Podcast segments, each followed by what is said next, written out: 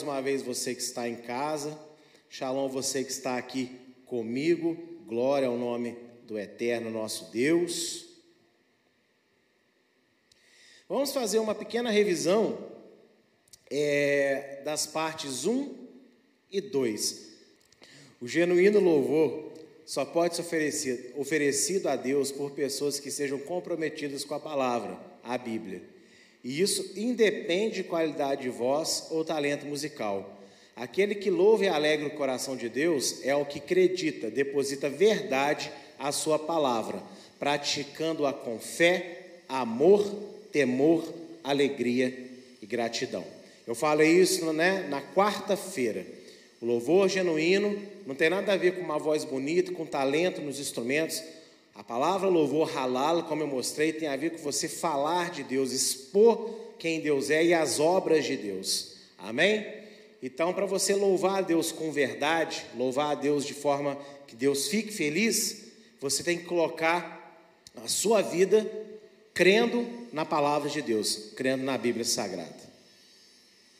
Entender corretamente o que significa cultuar e louvar a Deus proporciona às pessoas a chance de avaliarem a si mesmas e suas condutas de fé, permitindo que escolham, de boa consciência, se continuarão a se relacionar com Adonai e com seu filho Yeshua, nos moldes errados que boa parte da comunidade cristã faz hoje, ou na plenitude que Deus deseja para todos os seus filhos.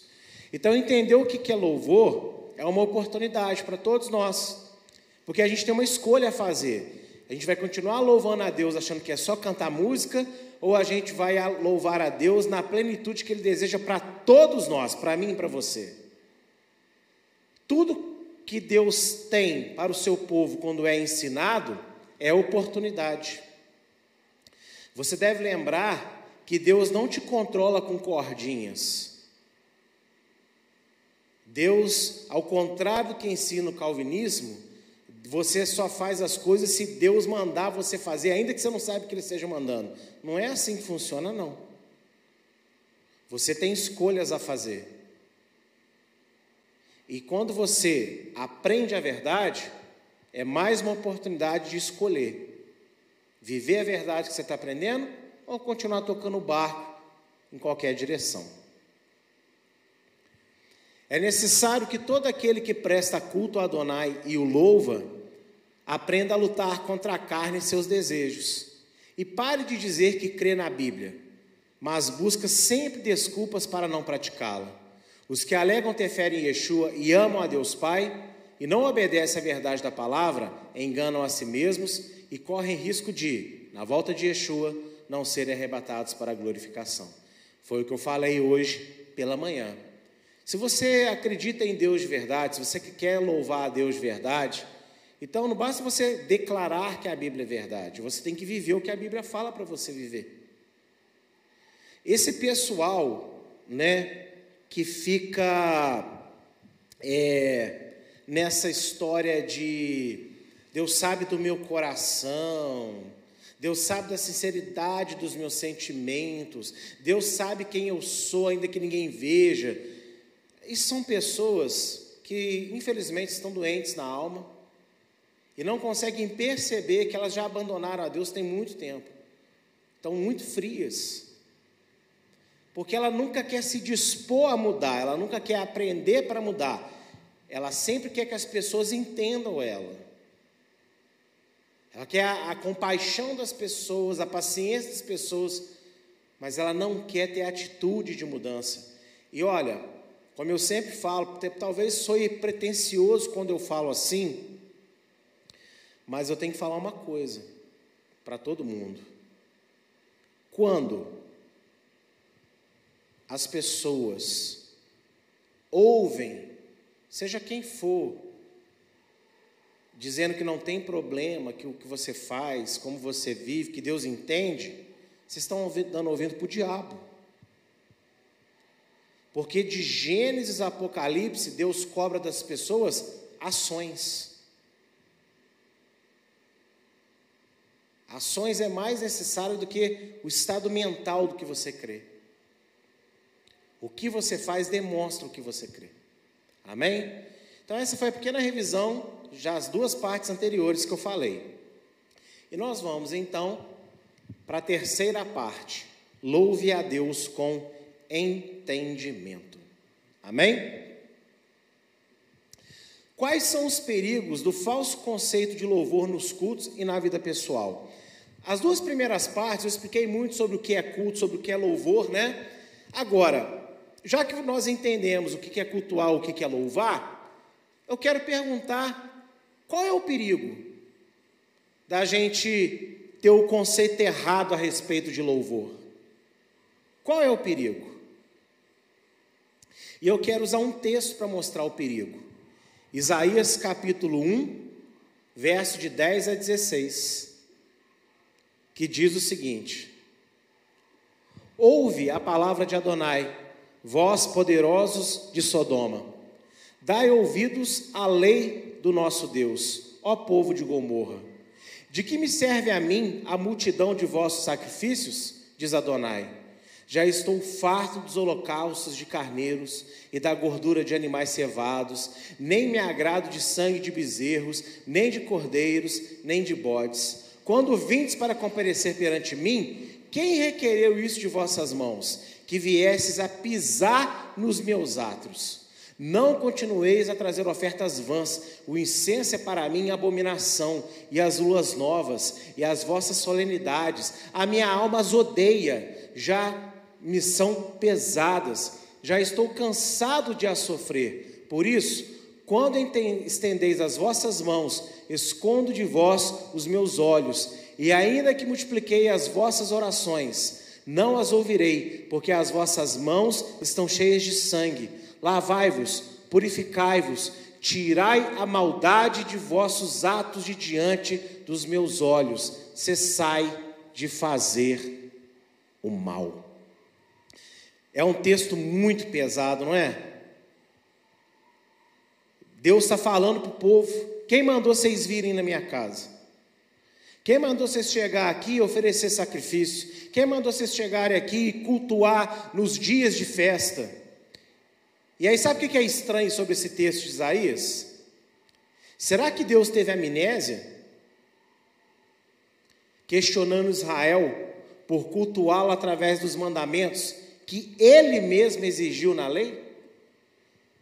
Quem foi que exigiu lua nova, sábado, sacrifício? Quem foi que mandou que as pessoas fossem à casa de Deus adorar a Deus? Moisés?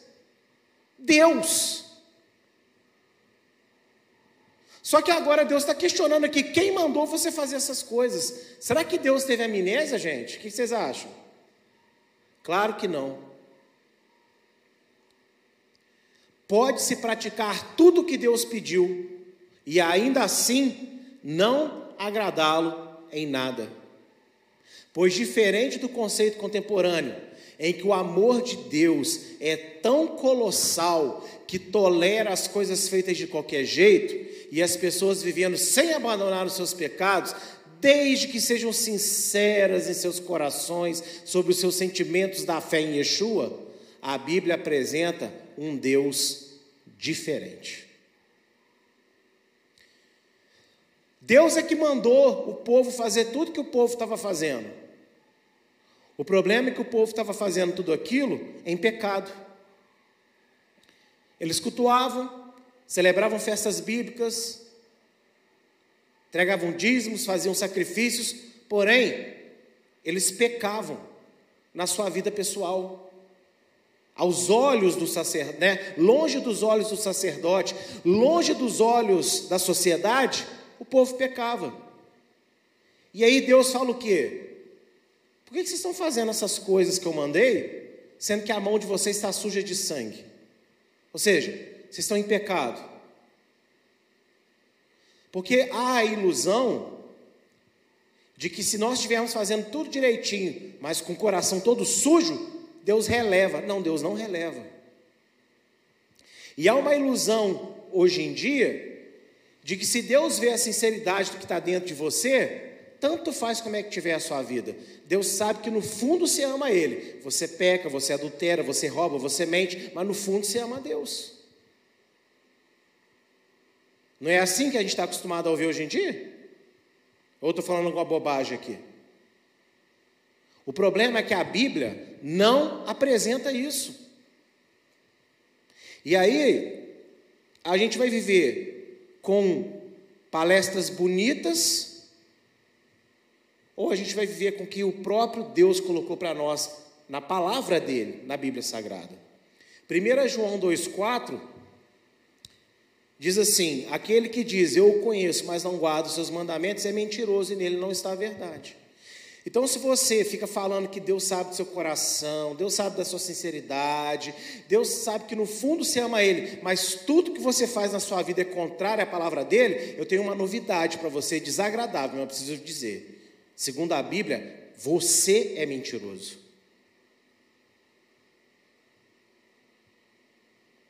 Ah, mas quando João escreveu isso, ele não entendeu o coração de Deus. Meu amigo, se o apóstolo João foi dado a ele as revelações de Apocalipse, não entendeu o coração de Deus, mas, meu Deus, eu não quero, eu vou, não sei. Eu perdi a esperança agora. Deus avalia atitudes muito mais do que palavras. Falar eu te amo, todo mundo sabe falar. Os casalzinhos do mundo aí hoje, troca duas mensagens, toma um sorvete junto, já te amo. Não vivo sem você. Só que o verdadeiro amor, que é o amor de Deus, não é esse sentimentalismo bobo, essa emoção à flor da pele. Amor para Deus tem a ver com aquilo que nós fazemos. O que fazemos vai demonstrar o amor que nós temos. Por isso que se você diz que ama muito a Deus, ama muito a casa de Deus, mas está sempre a desculpa perfeita para não estar na casa de Deus, você não ama a casa de Deus coisíssima nenhuma, nem ama a Deus quanto você fala que ama. Você ama as suas desculpas, por isso que você sempre tem uma na boca. Adonai, enquanto observa o culto e o louvor, também sonda a vida, a santidade, e a obediência do seu povo. E, para que Deus se dê por satisfeito, tudo precisa estar alinhado em equilíbrio. Deus ele observa as canções, Deus ele observa a, a liturgia aqui do culto que a gente faz. Deus gosta dessas coisas, ele observa. Só que ele também observa como que está a vida do Jimson que está aqui no altar agora pregando. Porque o Jimson pode tocar ali, pode pregar muito bem, mas será que quando o Jimson está sozinho, a vida do Jimson agrada a Deus? Deus observa isso também. Deus observa a minha santidade. Deus observa a minha obediência à palavra dele. E tem que estar tá tudo alinhado, tem que estar tá tudo equilibrado. Tem que ter canção, tem que ter glória a Deus, né? Tem que ter oração, tem que ter estudo da palavra, tem que ter um bom culto, mas tem que ter também verdade na minha vida, tem que ter santidade na minha vida. Isso, eu estou falando de mim. Mas você acha que será que fica só para o pastor? Para todos nós. Então, quando você não entende o que é louvor direito, você acha que, ah, eu me extravasei, extravasei, no, eu, eu, eu dei pirueta, eu falei em língua, eu gritei muito alto, aleluia, glória a Deus, então Deus com certeza está feliz. Quem disse isso? Disse isso o conceito de pessoas que não entendem tanto assim da palavra, embora sejam consideradas mestres por muitos. Tudo isso é bom e deve acontecer. Mas a vida daquele que dá aleluia, glória a Deus e dá pirueta, tem que agradar a Deus com santidade e obediência também. Porque isso também é louvor. Quando você é santo, você está louvando a Deus. Quando você tem uma vida equilibrada, você está louvando a Deus. Perigo um. Qual que é o perigo um de não entender direito o que é louvor? Subdividir os crentes em dois biotipos: os do louvor e os da palavra. Muitos crentes possuem um conceito distorcido sobre a adoração pública. A parte musical do culto é apropriada para aqueles que se relacionam com Deus por meio das suas experiências emocionais. Estes se dominam, se denominam espirituais, ao passo que o sermão existe para envolver os intelectuais, rotulados muitas vezes como frios, os sem emoções, sem fogo, os tradicionalistas ou os racionais. Ah, aquele irmão, olha lá, ele está caladinho na hora do louvor, bracinho para trás, quietinho. Ah, esse aí, esse não é espiritual. Quem disse? Porque ele não canta como você, porque ele não grita como você? Quer dizer que ele é frio? Não, quer dizer que é o jeito dele. Mas às vezes aquele que não canta com voz alta, obedece a tudo que aprende, é santo. Então, o primeiro ponto, as pessoas fazem essa divisão. Os do louvor e os da palavra.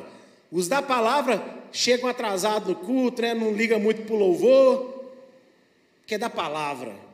E os da palavra não ligam muito para o louvor. Isso está errado. Por outro lado, alguns tentam proibir ou limitar que as pessoas se emocionem nas músicas. Mas assim como não pode haver canções sem santidade, tampouco santidade sem canções. Meu amigo, se você não pode ser uma pessoa só da palavra, aliás, se você não pode ser uma pessoa só do louvor, você também não pode ser só uma pessoa só da palavra. E eu já vi pessoas dizendo isso, ah, não, aqui na hora da liturgia, nós vamos fazer, a gente não deixa um louvor muito alto, a gente não deixa é, canções assim para não emocionar demais as pessoas. Isso é errado também. Se, se, eu tenho um lugar que eu tenho que me emocionar, é na casa de Deus, louvando o Senhor, cantando músicas a Deus. Não é no arrocha da vida que eu quero me emocionar, não.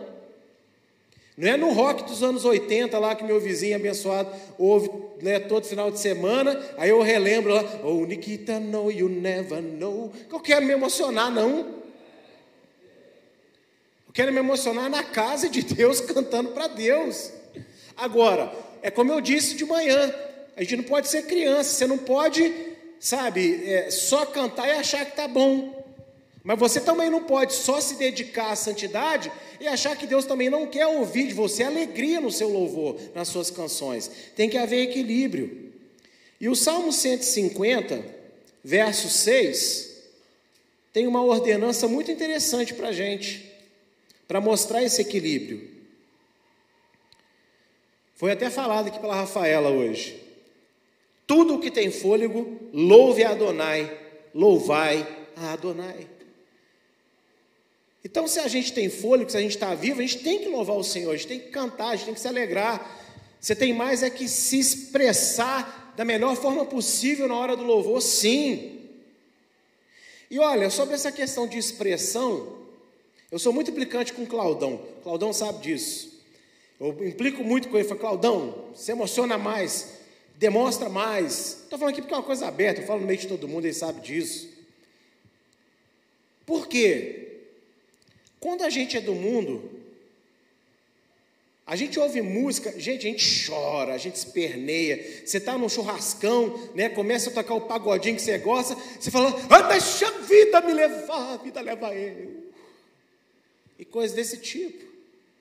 Você vai num show no mundo, na época da exposição, eu pulava, arrancava a camisa, rodava. É, desse tipo. Você está em casa, você está vendo um filme, você está vendo uma série que você gosta, você, você fala com a TV, não faz isso, ele vai te matar. Futebol, eu gosto, eu também me alegro, né? Os homens, algumas mulheres aqui, né, Bia, também da, da igreja, e pula e grita, né? Agora, na hora de louvar a Deus, está uma vontade, você acha que não é importante? Acha que Deus não quer ver essas coisas também? Claro que Deus quer ver. Deus te deu voz, te deu alegria, te deu tudo isso em primeiro lugar para Ele. Para Ele em primeiro lugar. Então tem que haver equilíbrio, tá?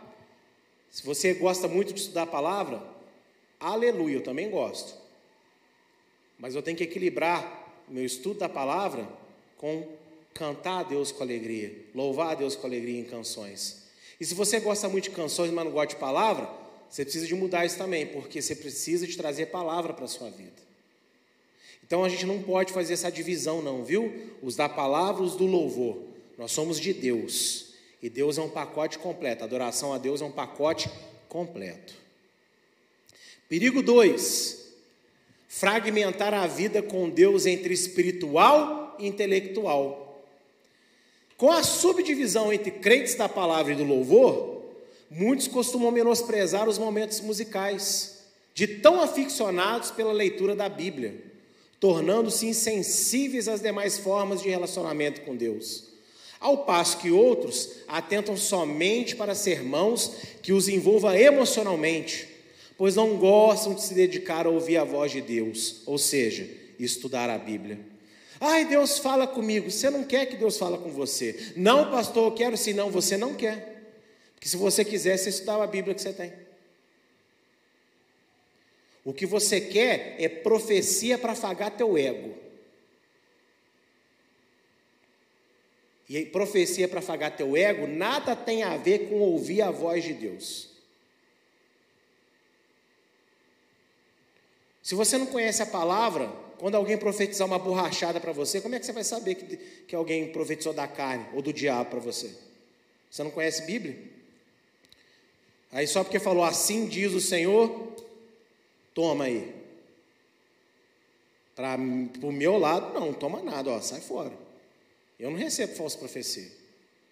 Se você quiser receber, fica à vontade.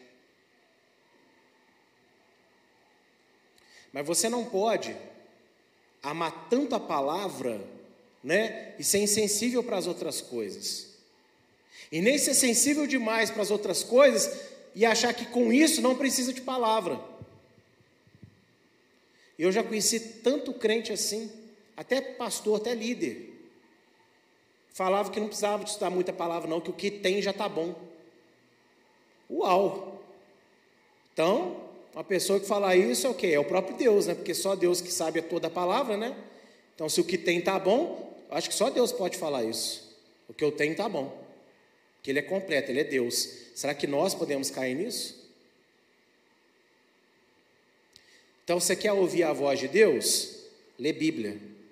Agora, o certo seria falar, estuda a Bíblia, porque existe diferença entre ler e estudar.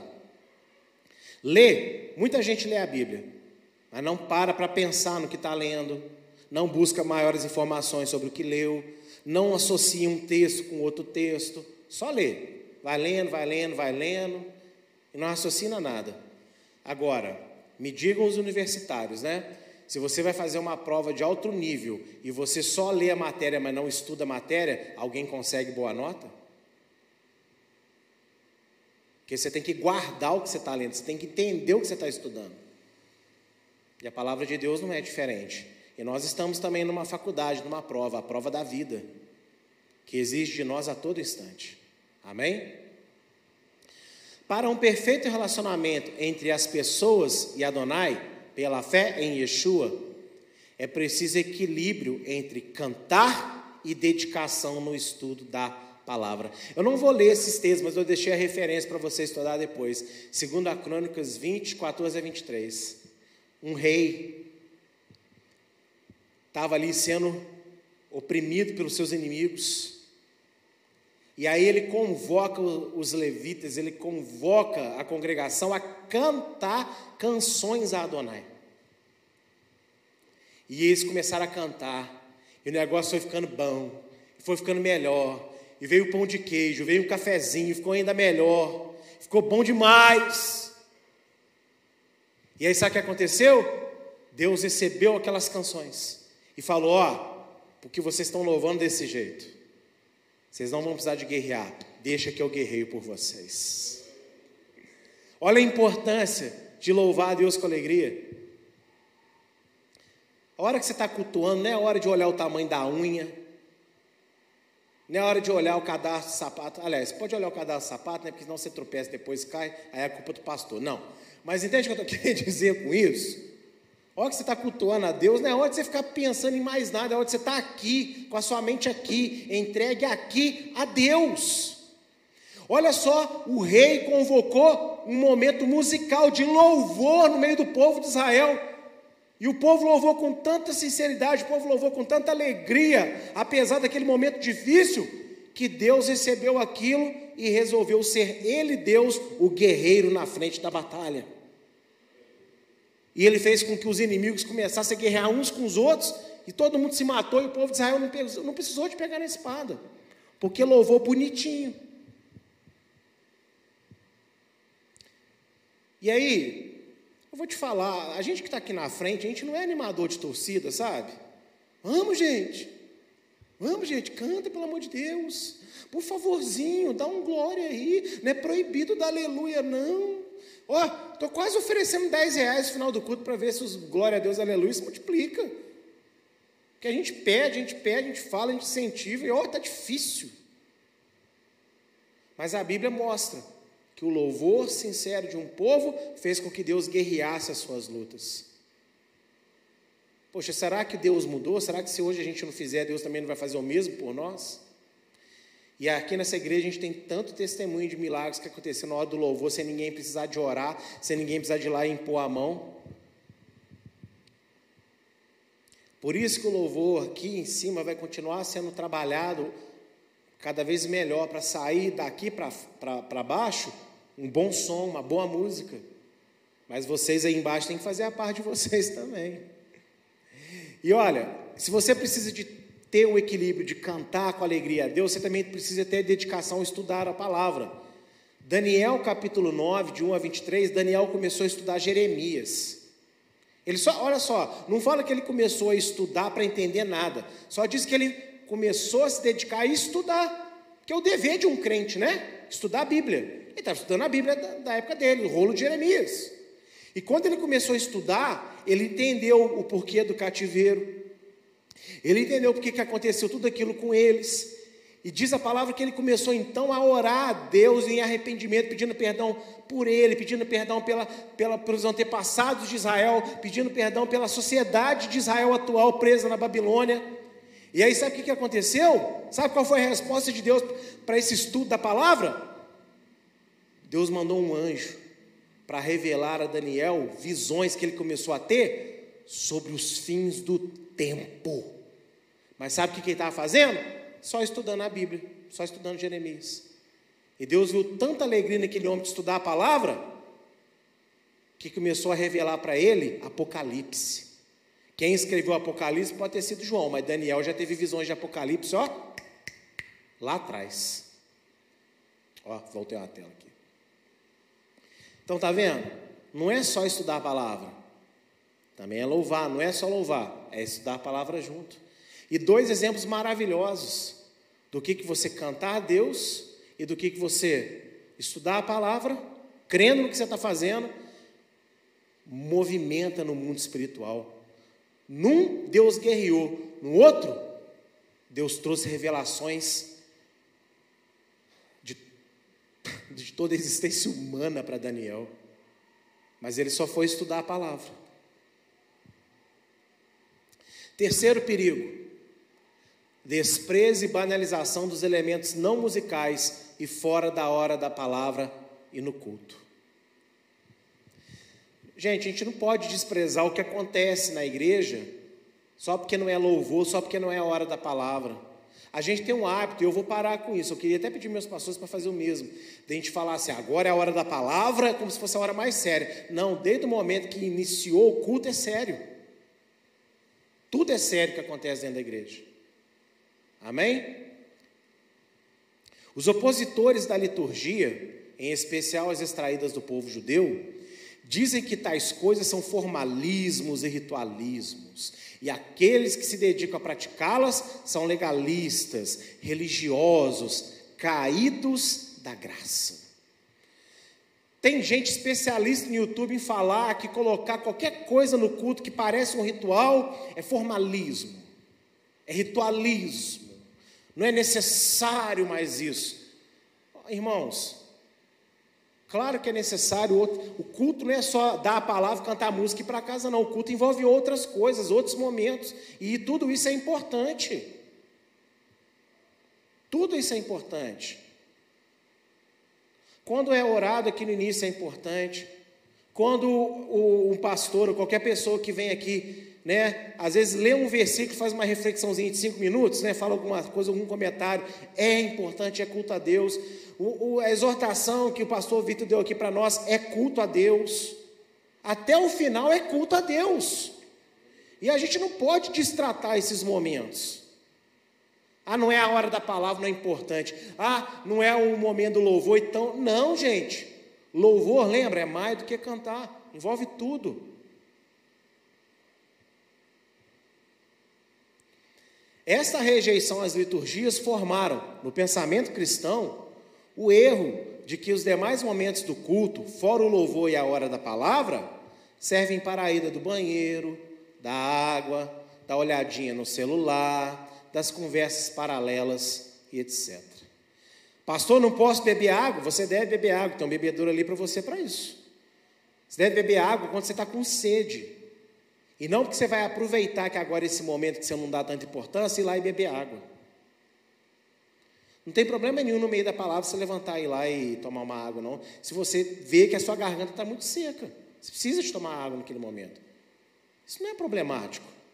Problemático é você achar que um momento que você não, não dá importância é o momento que você vai escapar para fazer outras coisas. E a olhadinha no celular é até complicada, porque hoje em dia as pessoas cultuam a Deus com o celular na mão, né? Tem dias que você não trouxe a Bíblia, beleza, aí você vai olhar a Bíblia no celular, mas aqui, desliga a sua internet, porque eu duvido, eu dou minha cara a tapa se você não vai ficar curioso de ver a notificação do WhatsApp, do Instagram, do Facebook, aproveitando, né? Só, só puxei, ninguém viu. Deus viu. Deus viu. Então a gente tem que tomar cuidado com isso. Não banalizar as coisas de Deus. Porque se o que nós fazemos aqui não tem validade para Deus e é só para preencher espaço, a gente está perdendo tempo. E a gente está iludindo vocês. A gente está está tratando vocês como bobos e vocês estão aceitando. Porque não é de Deus, não é importante. Então, para que está fazendo? E por que, que você está aceitando isso na sua vida? Não é verdade? A leitura das bênçãos e textos bíblicos e até as orações angustiam a muitos que imploram com olhar pelo término dessas coisas. No dia que eu falei isso aqui na reunião, a, Thaisa morreu de rir. Um abraço para ela. Mas é verdade. Gente, não tem como, eu estou aqui na frente, então a gente olha para vocês. Eu tenho que olhar para vocês, mas se eu estou aqui fazer as contas assim. Então, irmãos, não tem lógica, a gente tem que olhar para vocês, né? E olha, o que tem de gente, isso não é só aqui não, vários lugares que quando começa a orar, a oração passou de 30 segundos, que um minuto acho que até é muito, passou de 30 segundos, aí tem gente que começa a coçar aqui atrás da orelha, tem gente que começa a cruzar os braços, tem gente que começa a abrir boca, tem gente que olha para o relógio, tem gente que olha assim, que olha assado, não tem postura de oração. Fica inquieto. Quando o irmãozinho vem dar um testemunho, quando ele fala, sabe, esses momentos, outros momentos que acontecem, você não tem noção do que, que eu vejo aqui em cima. Mas eu não vou ficar interrompendo toda hora para. Não, vou, vou, expor ninguém aqui ao, né, ao vitupério. Mas, gente, você vê o desespero. Meu Deus, essa palavra hoje não acaba. Mas é engraçado que para outras coisas a gente não tem tanta pressa. Para outras coisas a gente está ali, ó, dedicadinho, prestando atenção total, porque é, é do nosso interesse. E quando a gente age assim, é um desrespeito com Deus e com a pessoa que está fazendo as coisas aqui na frente. E a gente precisa de mudar essa nossa postura. Então, tome cuidado para você não banalizar outros momentos do culto. Porque se você não acha importante, eu te garanto que é só você que acha. Porque Deus não acha igual você, não. Senão Ele não teria colocado para a gente fazer. Quando eu vou, sou convidado para ir em outras igrejas, né, eu quase morro.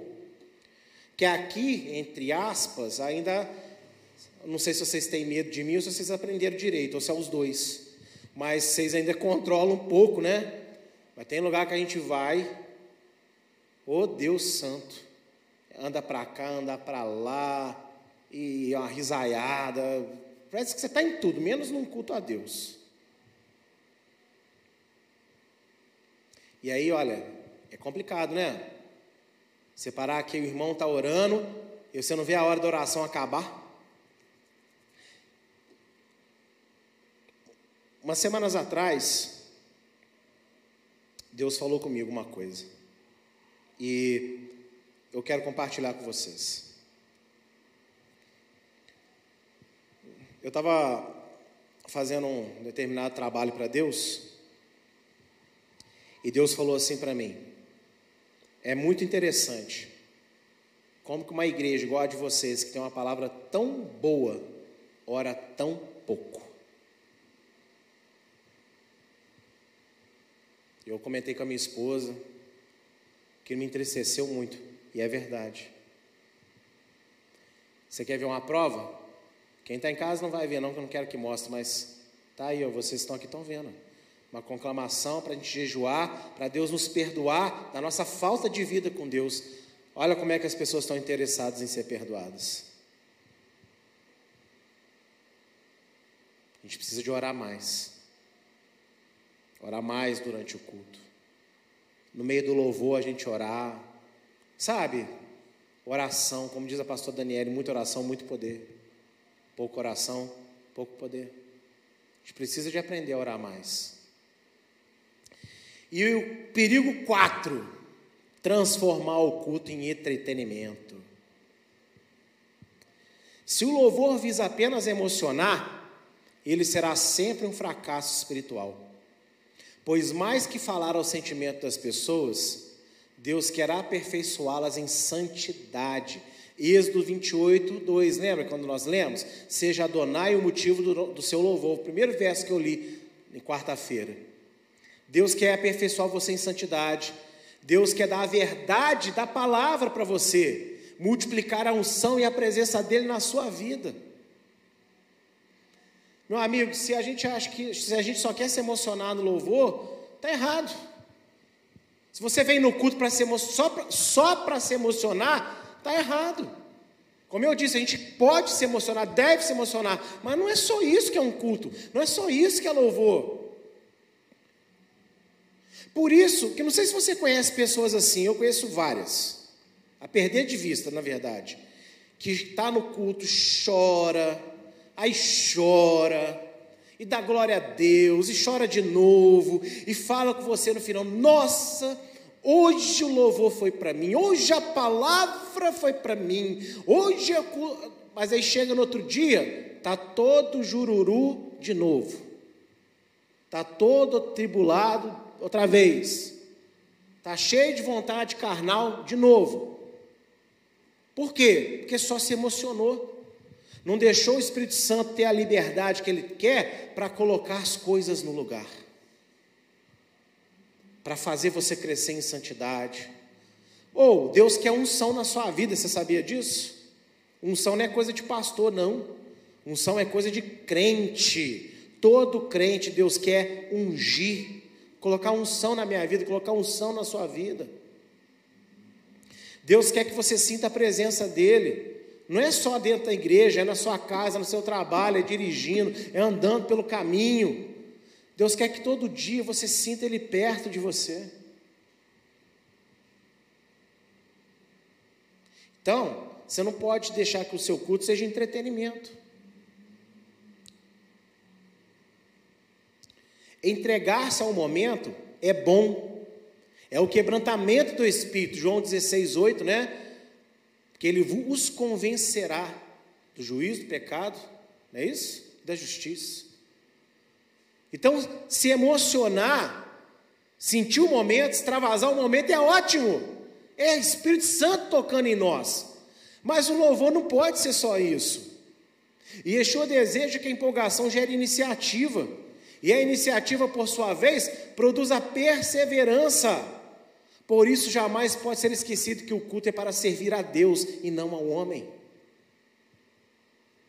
Como eu disse aqui, um pastor, né, na verdade, o pastor Vitor disse e eu complementei.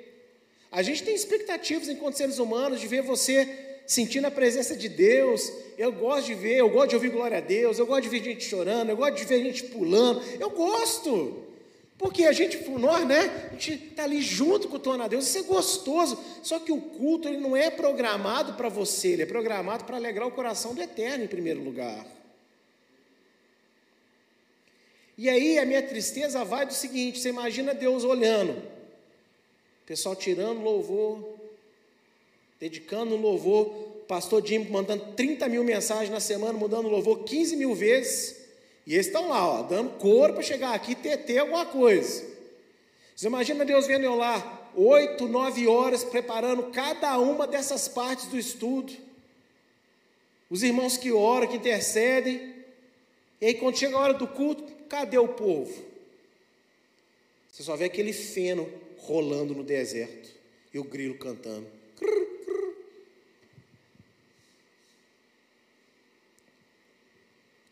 Então, o momento é bom, mas a gente tem que transformar esses momentos de empolgação em iniciativa.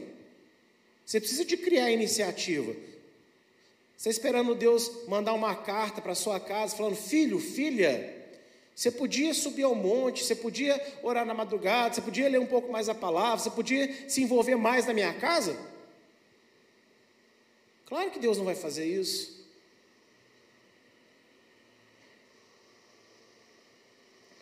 A sua iniciativa tem que se tornar perseverança. Ou seja, não é só, ah, eu vou fazer, fiz uma vez, é, parei. Perseverança. Olha só o que diz em Romanos 2, verso 6 e verso 7. O qual recompensará cada um as suas obras, a saber, a vida eterna aos que, com perseverança em fazer o bem, procuram glória, honra e incorrupção.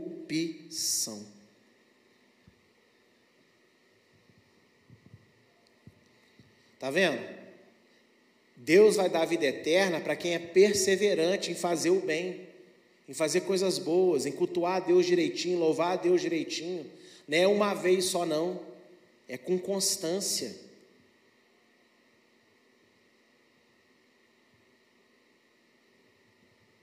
Conclusão. O culto a Adonai Deus é bem mais do que a reunião pública. Ele envolve todos os momentos da vida humana, onde o louvor, que também é muito mais que cantar músicas, é fundamental na vida dos filhos de Deus. Culto não é só essas duas horas que a gente passa aqui. Existe um todo e uma fração do todo. O culto dentro da igreja é uma pequena fração de um todo. Então você não pode ficar só com a fraçãozinha. Tem que ficar com o todo. E você cultua Deus até quando você dorme. Amém? Até quando você dorme, você cultua Deus.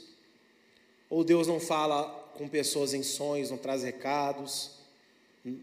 É ou não é? É. Então, a sua vida precisa ser um culto a Deus diário. E dentro desse culto tem que ter um louvor abençoado.